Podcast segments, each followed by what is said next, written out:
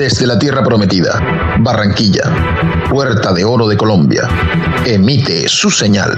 La estación, música y programación sin fronteras, por siempre joven.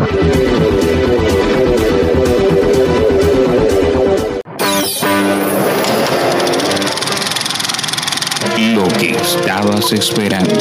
Cinema Station. Las películas, los directores, sus guionistas, los actores, sus storyboards, los detrás de cámaras y todo el andamiaje del film. Solo aquí en Cinema Station. La casa del cine.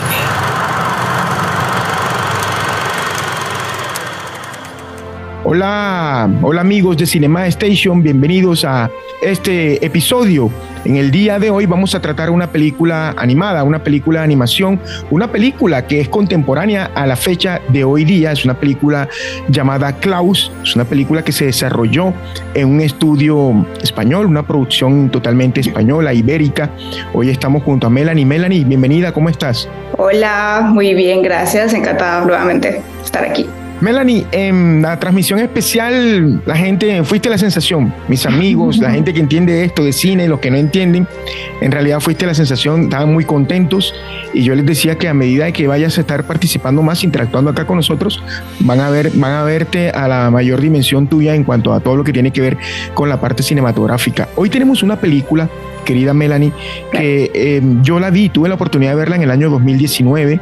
Es una película que cuando uno habla de animaciones, las personas pueden pensar que es una película, no se desaparezca gorro, que es una película para niños, pero no, esta película va a todo tipo de público, público general. ¿Cuál fue tu óptica acerca de ella, Melanie? Comenzando porque tengo trayectoria en el mundo audiovisual, de animación básicamente la estaba esperando, como todo, toda película de animación, y particularmente por el hecho de que ya la prometían como algo con un, un, plus, digamos, que era la forma en que fue desarrollada todo el tipo de animación, que fue, digamos, un hito en temas de construcción, de combinar técnicas. Entonces, la verdad, yo estaba muy emocionada en ese pues 2019 que fue, eh, esperándola. Y más pues por no ser la típica producción americana de Disney, de Pixar y así. Entonces, la verdad, para ser un poco, eh, digamos, independiente, la verdad, me gustó. Una temática que tocó varios puntos, varias perspectivas para meternos en, en tu idioma, en tu lengua, en tu jerga. Por ejemplo, la lealtad la amistad, el dejar a un lado la pereza, el no decir mentiras, el de siempre ir con la sinceridad, con la, verdad ante todo. Y pues toda esta historia que conocemos desde el inicio de los tiempos, los buenos y los malos, todo lo que tiene que ver con la parte oscura y la parte, pues como dicen por ahí, de los seres de luz. Obviamente los niños para el colorido de todo lo que la película pues demandaba, pero a mí me llamó poderosamente la atención, ya para meternos en la parte que tú manejas mucho mejor que yo, eh, en la parte pues de la animación y de los diseños, a mí me llamó poderosamente la atención cómo realizaban las ilustraciones, tuve la oportunidad de ver el making y cómo realizaron los renders de los fondos en cuanto a la ambientación de ese diseño de producción o la antigua dirección de arte. Melanie, ¿cómo lo viste? La verdad quedé encantada. Es visualmente es un deleite total.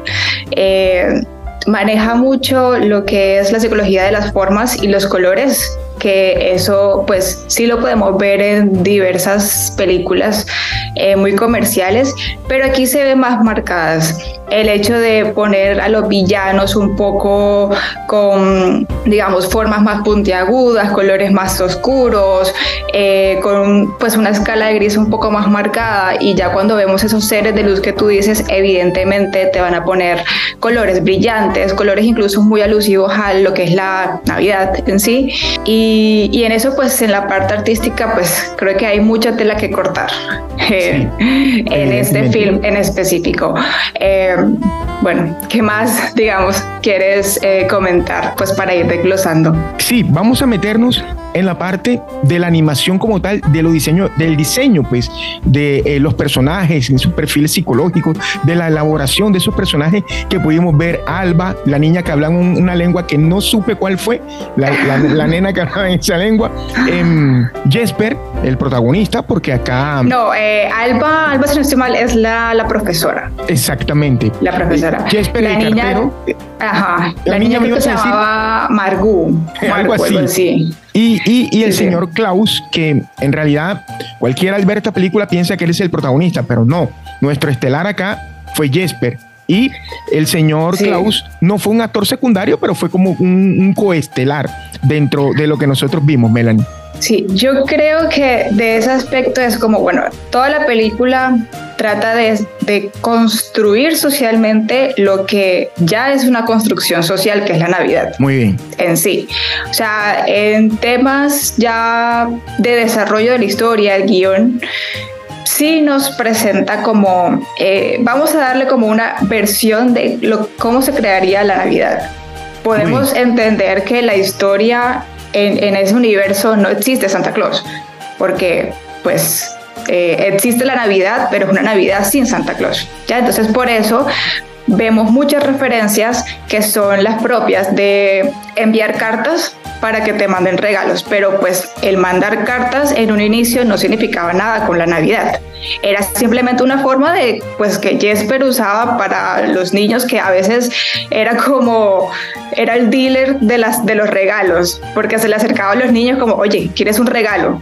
Y mira, aquí te doy un papel y una hoja. Escríbelo y, y así, todo para pues cumplir ahí su su cometido individual que era pues terminar rápido su, su trabajo e irse a su casa con las comodidades que tenía, ¿no? Al cumplir una cantidad de cartas. Entonces vemos cómo todo va desarrollándose, entonces ya hay más referencias de que no, que si te portas mal te doy un carbón, porque ya eres un niño travieso. Entonces ya tenemos la lista de los traviesos y los buenos y cómo la sociedad, bueno, la pequeña comunidad de que pues ni queda hablar, una comunidad que era como los Montesco y los Capuleto, así como la Romeo y Julieta. Sí, y que o sea que de generación en generación es como común estar en, en discordia, no hay una razón en específico, simplemente ellos hereditario, el odio. Sí. Entonces, como poco a poco son los niños que van cambiando a raíz de este pensamiento que Jesper le va como inculcando a los niños muy inocentemente y van cambiando toda la sociedad, ¿sí? o sea, la comunidad. Entonces, poco a poco vemos más referencias que eh, empiezan a hacer esa construcción social de la Navidad y que al final se vuelve una tradición. Porque pues si hablamos del final, o de pronto si lo quieres dejar para después, ya se vuelve un poco más místico la cosa, pero todo comienza con algo súper normal, o sea, algo que puede pasar en cualquier ciudad de, de este estilo, ¿no? Sí, total. Ahora, eh, un paréntesis que vale la pena. Para quienes me preguntaron que si Melanie era de otra parte de Colombia, no, Melanie es barranquillera. ¿Listo? Ella es de Barranquilla. Ahora, Melanie, volviendo otra vez al film, eh, cuando yo estudiaba en la Universidad Autónoma del Caribe, tuvo un profesor, el maestro Arregoset, el primer neurocirujano que tuvo la región Caribe en aquel tiempo. Él realizaba un programa en la estación radial de la Unión Autónoma, se llamaba El Teniente Guillet. Él para esta época de Navidades, él obviamente ambientaba su programa con música navideña, pero él relataba, él contaba, porque es un tipo que viajó por todo el, casi que todo el mundo, porque era, como te dije, el primer neurocirujano que tuvo la región Caribe, y pues él me enseñó en esas clases de historia de la música, mientras algunos compañeros míos se evadían de las clases, yo me quedaba. Él me enseñó que Santa Claus como tal existe en la época del comercio, en lo comercial, que quien sí existió realmente es San Nicolás o San Nicolás que exactamente, que em, vivía en algo que en aquel tiempo pertenecía a Grecia, persa creo que era, y que hoy en día es Turquía. Que tuvo una pérdida sentimental su esposa y que eran adinerados o acomodados económicamente y que trataban en estos días navideños o en estos días de felicidad alegrarle los días de Navidad a los niños menos favorecidos. Entonces esta mm, reseña vale la pena pues em, tocarla para que nuestros amigos en YouTube, en Spotify, en Amazon Music, en Apple Podcast sepan cómo, de dónde más o menos tomamos esa referencia, como Melanie lo decía. Y Melanie, de esto, de esta reseña que acabamos de nosotros de eh, informar, hay cualquier cantidad de temas. Pero eh, quería, quería como traerlo a colación, a relación con lo que nosotros estamos llevando acá. Y quería, ya que, estamos, ya que tocaste el tema pues, de los diseños y el tema de, de, de, todo lo que tiene que ver con la parte de animación, quería de una vez entrar en que eso que tú dices es realmente cierto, lo de la, lo de elaboración de los personajes, no en sus perfiles psicológicos, sino en cómo se ven, en estéticamente cómo fueron realizados. Los malos, por llamarlos así entre comillas, porque eran unos malos chistosos, su, su constitución de personaje era totalmente diferente a los que eran los buenos. Y en realidad es como para que las personas eh, puedan eh, de una manera concreta, no abstracta, poder identificar a esos personajes. De hecho, los malos los vestían de ropa oscura, Melanie. Sí, sí. Eh, algo que destacar aquí, digamos, en temas de la animación, este film fue muy famoso por el hecho de tener una animación tradicional.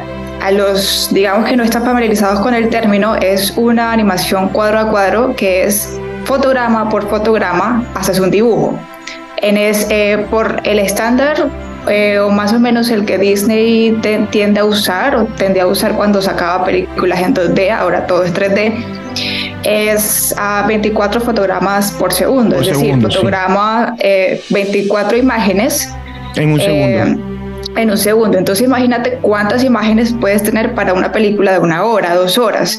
Entonces, eso es, digamos, todo el esfuerzo que le han puesto a esta película, pero añadido a cada uno de esos fotogramas, por medio del 3D, le han hecho las sombras, la, eh, iluminación y las sombras. Entonces da ese efecto de 3D, pero todo es eh, tradicional. O sea, eso es eh, pues diseño digital porque fue hecho en Boom Harmony, es un software de animación. ahí se hacen las ilustraciones así, que te digo, pues como si estuvieras haciendo a lápiz pero pues digital, eh, por diversas fases eh, hasta llegar, digamos que algo pulido. Y aparte de eso le vas a poner color, aparte de eso le vas a poner iluminación, o sea, son como capas tras capas en una sola imagen. Ahora replicarla en quién sabe cuántas eh, imágenes más. Entonces es algo que realmente es admirar de esta película, que fue toda su producción en temas de diseño, porque como tú lo dices, ya más allá de pensar en la psicología de los personajes y esto, es toda la producción y el trabajo que tomó hacerlo. O sea, cómo implementar y cómo, que, y cómo hacer que se vea estéticamente chévere al mismo tiempo lo que tú quieres. Que pues la película es hermosísima y pues mensajes por todas partes por todas partes, sí. Ambientada en una ciudad llamada Smirborg. Es algo como del inconsciente colectivo, la ciudad donde fue ambientada. Y pues eh, me gustó porque lo que tú dijiste ahorita fue realmente cierto, fue mágico, fue mucho más que hermoso. La parte de donde, un pequeño spoiler, donde saltan y se ven los renos, como nos lo contaron cuando éramos niños, Santa Claus en, en el aire, flotando con su trineo y sus renos, algo majestuoso, Melanie. Sí, es que básicamente utilizaron casi, bueno, diría que todas las referencias de lo que nosotros conocemos como Santa Claus pero le pusieron, digamos, su razón de ser en contexto, ¿no? En la narrativa que tienen. Como porque tú digas, no, pues Santa Claus es un ser mágico, no, aquí Santa Claus es un señor que se, que se apellida o que se llama, no, no estoy segura si es el apellido o el nombre en sí, Klaus, que tuvo una trágica historia y eso lo hace ser un poco, o sea, ser amable, tener ese detalle con los, con los niños, tener el talento de crear juguetes y pues físicamente podríamos decir que incluso encaja con la con el digamos que la comunidad que está allá. Una es una ciudad apartada eh, en medio de digamos el frío de lo que vendría siendo este sí entonces todo encaja con, con, el, con el colectivo pues, que nosotros conocemos, eh, conocimiento, en conocimiento de la Navidad, pero aquí es un contexto real. O sea, es como, no te voy a inventar nada ni te voy a dar misticismo, esto es nuestra versión de la Navidad. Claro que sí. ¿Sabes qué me gustó del audiovisual, de la animación? Me gustó mucho que en los momentos de dinamismo, en los momentos de que la película es movida, em, los ángulos de cámara y los, los planos se veían fantásticos. O sea, me parecía una secuencia hermosa. Cuando ya era algo más reposado, ya era algo más de diálogo, de eh, una situación dramática que estuvieran viviendo, o una situación llevadera de los pasajes, los planos eran más reposados, los ángulos de las cámaras eran de igual forma, de igual manera. Pienso que em, lo que siempre hemos hablado, a lo largo de realizar un audiovisual lleva cualquier cantidad de tiempo y este señor Sergio Pablos empezó con la película desde el año 2010. Melanie, ¿cómo te parece? Sí, de hecho es bastante normal el tema de que una animación se demore tanto tiempo, no solo en la producción, sino en la conceptualización de una idea. Sí. Por ejemplo, que él iniciara en el 2010, aparte que no sea de una casa productora reconocida con miles de ingresos o, o pues por lo menos el ingreso suficiente para distribuir un producto audiovisual animado y mucho menos producirlo o coproducirlo, le va a llevar mucho tiempo. O sea, eh, pues investigando, sabemos que eh, él desde el 2010 hasta el 2015 pudo, eh, digamos, presentar lo que para él sería su versión de Klaus en centros de, digamos, de financiación, en ferias, en eventos, y eso es, es básicamente como el día a día de una casa productora, por ejemplo, eh, pues en la que yo he trabajado, es como que vamos a darla toda en estos eventos porque tenemos que partirle el ojo a, los coproductores, a los que licencian, a todo esto, así sea con una imagen que venda. Porque es complicado, o sea, el mundo de la animación es complicado. Eh, por eso casi que está monopolizado por Disney. y pues lo que hay, pero hay mucho material por fuera que realmente vale la pena. Y hasta 2017, digamos, es que Netflix pudo ver y, o sea, darse cuenta que era algo que, que valía la pena y sacarlo en sus plataformas. Porque pues sí teniendo en cuenta pues Netflix no es como tal una casa productora, eh, casi que pues de lo que tengo entendido ellos tienen sus propios estudios o coproducen pero básicamente ellos te compran la licencia, eh, o sea, te licencian el producto. Entonces, es un tema también de derechos, de que tienes que ceder en este tipo de animación, no puede ser como que tan quisquilloso, que si tu idea, que si la mía, o sea, hay que distribuirla. Vamos a darle. Melanie, hay un pasaje de la película que también me encantó mucho cuando ya a Klaus, a la hora de ya llevar los, los regalos por la ciudad, donde ya se ha expandido la idea de Klaus, lo visten de rojo, pero es un rojo no totalmente con blanco, sino un rojo con azul. Me pareció fantástico esa, esa psicología, esa paleta de colores allí, Melanie. Sí, es súper curioso porque, bueno, el rojo lo sabemos que ya como tú dijiste es un tema comercial, no es algo de que realmente existió un santo que se llamaba Claudio, así. Eh, fue como construyéndose poco a poco, incluso Coca-Cola, la empresa, tuvo algo que ver. Ya, por eso ese rojo. Entonces aquí el tema de incluirte una comunidad foránea, como que, que ni siquiera habla tu idioma o el idioma de los personajes, y se introduzcan como los supuestos eh, nomitos o los, los elfos, ¿no? los elfos. Que, son los que ayudan a Santa Claus y así. Y le hicieron el traje a su modo, pero pues con la referencia del rojo de Santa Claus y tal. Por eso te digo, o sea, toda la, la película es referencia de cómo se construye socialmente una Navidad con Santa Claus. O sea, con ese personaje o ese espíritu que te trae eh, regalos si te portas bien. Sí, y un pasaje también que me pareció chévere. Claro, eso de portarse bien siempre uno siempre uno lo escuchó y uno pues se lo dice también a sus, a sus retoños, a sus generaciones. También me, me gustó cuando trajeron algo que siempre hemos escuchado de que, y no olvides que le gustan las galletitas. es algo impresionante, impresionante, más allá de que obviamente pues es un producto totalmente independiente y con unas ideas arraigadas en cuanto al tema social y en cuanto a lo cultural, pues también tenía su toque de, de, de, de niñez, de, lucidez, eh, de alegría por llamarlo así, de los pequeños. En realidad estamos frente a Melanie, frente a una gran, gran película. De verdad que a mí me gustó mucho. Es, es la misma historia que hemos escuchado en Navidad, pero relatada o contada de una manera diferente, Melanie. Sí, totalmente. Eh, la verdad es muy entretenida, no dura mucho, digamos que para las personas que la animación le parece un poco infantil, de hecho es irónico porque quien produce, quien crea películas animadas son viejos, casi que son personales adultos, personajes adultos y, y, y ponen su, digamos que su iniciativa infantil, pero básicamente es para adultos también. No por el hecho comercial de que, no, que si tu hijo lo ve, tú también tienes que verlo, porque tienes que estar pendiente que ve. O sea, no solo por eso, sino porque la temática te llega tanto lo mínimo para el niño como lo grande para el adulto. Ya no, no, se limita a, a, eso. La música de la película me pareció increíble porque obviamente no mostraban a los personajes pues cantando, pero habían una parte donde colocaban una música pues que nos inducía a ese espíritu que estamos viviendo por estos días, ese espíritu navideño. Y pues no nos digamos mentira, es una de las épocas del año mucho más agradable donde la gente pues eh, sonríe mayormente, donde la gente siempre está de muy buena tónica.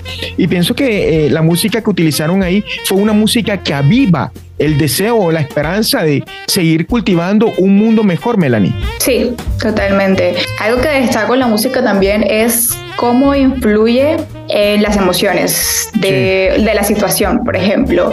Eh, hay un momento en donde eh, este Jesper trata de, digamos que, venderle la idea de crear Navidad con Santa Claus.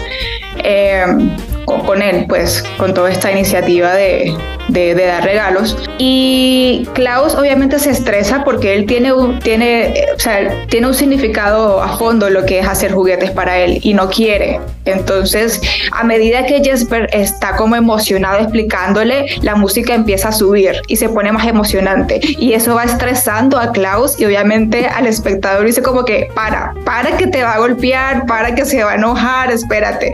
Es, es muy chévere cuando la música influye, en, digamos que los, las sensaciones o los pensamientos actuales de los personajes. Para quienes se suman a la transmisión de Cinema Station, estamos junto a Melanie de la Rosa desarrollando el episodio de Klaus, una película animada en esta época de las Navidades. Melanie, adelante. Listo, no, pues eh, continuando un poquito de lo que estábamos hablando. Eh, hay algo que es súper, súper relevante para mí, el tema narrativo, y es que si no te has dado cuenta, por lo general en una historia tienen sus altos y bajos, eh, los personajes tienen sus crisis, tratan de desarrollarlas para haber un cambio y aprender algo en la historia, ¿no? En este caso, por lo general, bueno, eh, o sea, en general es como todo está bien, el malo es que quiere imponer el cambio, pero el bueno quiere volver toda la a la normalidad. En este caso, la normalidad es mala. O sea, la normalidad es un ambiente hostil, un ambiente que no funciona. Y este personaje, su papel en la historia, digamos, es generar ese cambio eh, positivo, ¿no? Y que, y que básicamente es, es, es una reseña em, o una crítica al tema de la Navidad que tú comentabas antes, que es porque en la Navidad, porque en diciembre todo el mundo está como feliz, como que ya se le olvidaron los problemas, ya fin de año, mejor dicho, ya. Sin necesidad de haber un ente que tú digas, es porque te va a dar regalos, es porque, no sé, es un espíritu como tal que ya trae consigo el tema de la Navidad, con Santa Claus, sin Santa Claus y es algo chévere que para mí es parte de la enseñanza de esa película, eh, aparte del tema de la bondad, que la trata mucho, de los actos sinceros de bondad que traen nuevos actos. Entonces, sí enmarca mucho el tema de no es una película para niños, es es, o sea, no solamente es para niños, sino para adultos y más porque la problemática la tienen los adultos en la, en, la historia. Los que están actuando mal y los que terminan siendo como maduros son los niños. Es así. ¿Sabes qué me gusta, Melanie? Ahora que tocaste esa parte, ese tema, me, me recordaste algo que tenía en mente. Me gustó el tiempo que el director del audiovisual le dio a cada uno de sus personajes para que nosotros podamos aprender y podamos referenciar cómo fue la elaboración, cómo fueron eh, sus obstáculos y cómo fueron sus fortalezas de cada personaje. Es decir, el tiempo en que nosotros empleamos a reconocer a cada uno de ellos, si bien no fue un tiempo lento porque fue al grano, fue algo que fue muy conciso y que pudimos interpretar a cada uno de ellos, Melanie. Sí, sí, y creo que el tipo de animación ayudó mucho eh, porque es un poco lo que, si no estoy mal, llamaríamos snappy, que es muy de cómica, como de que si te golpean, entonces se ve súper exagerado, o sea, queda como risa, es muy cómica, eh, que pues hace parte de esta fluidez.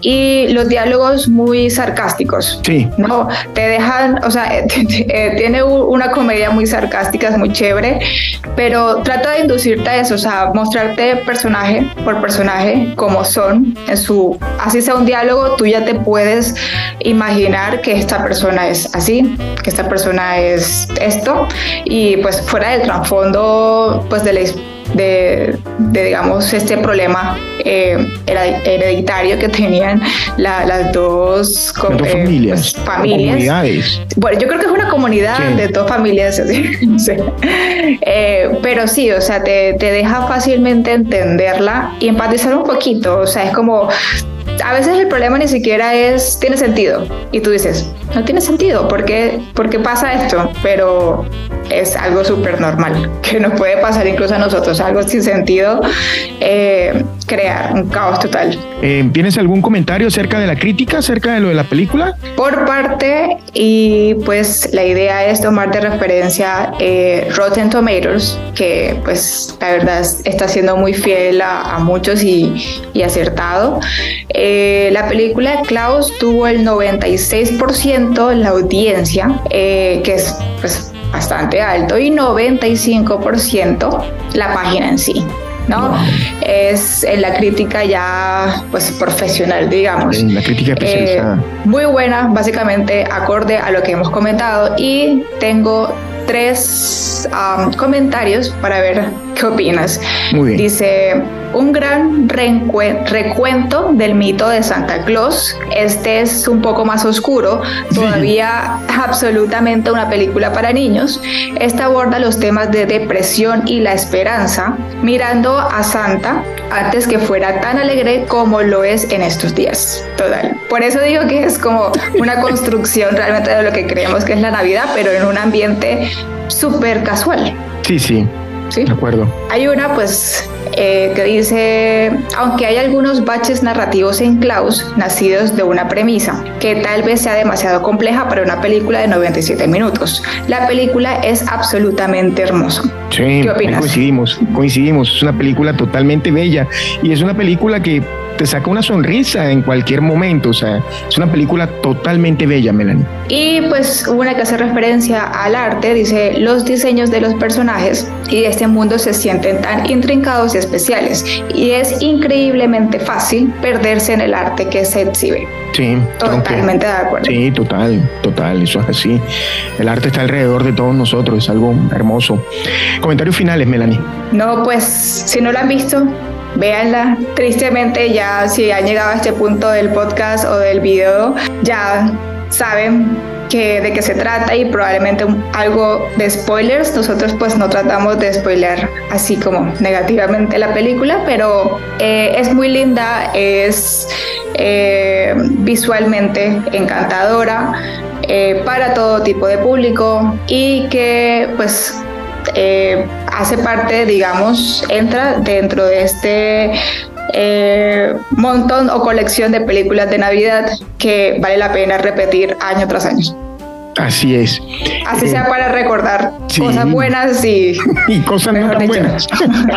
para aprender, para, para que todos los años aprendas lo mismo, pero pues que te recuerde de que tienes que cambiar. Exactamente, cambiar para bien, mejorar. Melanie, em, ya para el cierre, comentario final de parte mía, em, la verdad, un final, no voy a decir que predecible, pero un final como tenía que ser, o sea, tenía que ser un final mágico, como fue Klaus en ese final, mágico.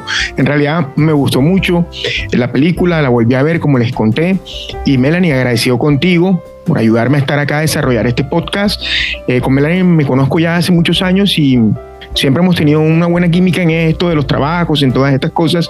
Y quería darte las gracias, Melanie. No, un placer total. Por mí que durará miles de horas, pero hablando. claro, sí.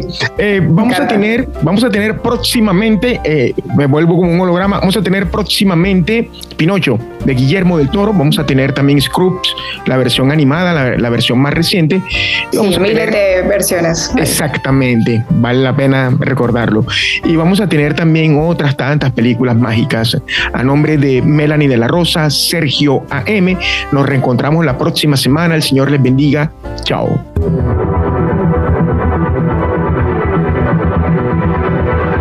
Desde la Tierra Prometida, Barranquilla, Puerta de Oro de Colombia, emite su señal, la estación, música y programación sin fronteras, por siempre joven.